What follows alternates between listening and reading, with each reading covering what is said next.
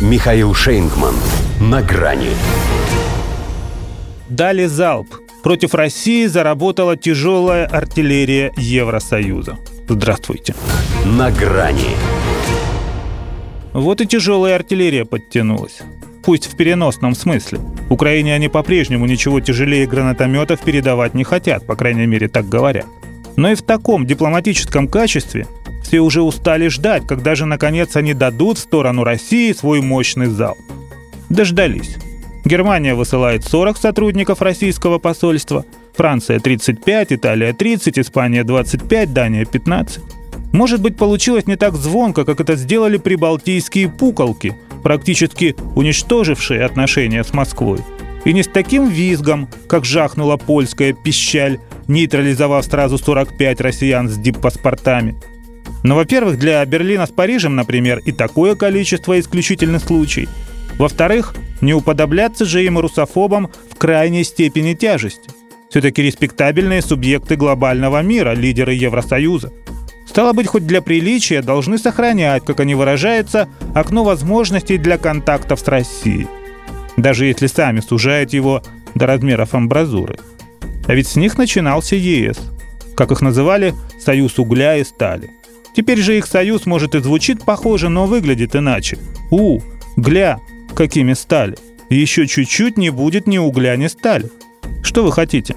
Внук генерала СС и поклонник маршала Петена с замашками маленького капрала. Можно представить, как им трудно сдерживать свой пепел класса. Хорошо Буча подвернулась. Повод хоть на дипломатическом фронте тряхнуть стариной, и пусть так, но сбросить напряжение сублимацией того, что они хотят, но не решаются исполнить на экономическом поле.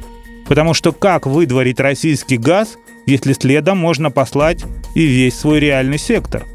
А Олафу Шольцу и так даже однопартийцы на митингах уже кричат «Уходи!» Не прошло и полгода. Эммануэль Макрон, скорее всего, тоже останется, но только для того, чтобы слышать это требование еще пять лет. И вроде должны быть птицами высокого полета, но они уже приходят утками, если не совсем хромыми, то окольцованными в США. Это, конечно, тема для отдельного политологического исследования, как сразу две ведущие европейские державы с их великим историческим прошлым оказались во власти мелких личностей. Но и без всякой аналитики понятно, почему они так ненавидят Россию вместе с ее Путиным. Это у них именно что личное. Учитывая, что они ему в подметке не годятся, понятно же, что конкретно принимают они за домоклов меч, когда смотрят на него снизу вверх. Зато им не надо объяснять, с чем они останутся, если не начнут платить за газ в рублях. С 1 апреля счетчик пошел. Что же касается выдворения наших дипломатов, то высылать их за то, что занимаются деятельностью, которая противоречит интересам национальной безопасности, это по меньшей мере недальновидно. Ведь когда и после их отъезда цены продолжат расти, а все остальное исчезать, все догадаются, что занимается этим кто-то другой. До свидания. На грани с Михаилом Шейнгманом.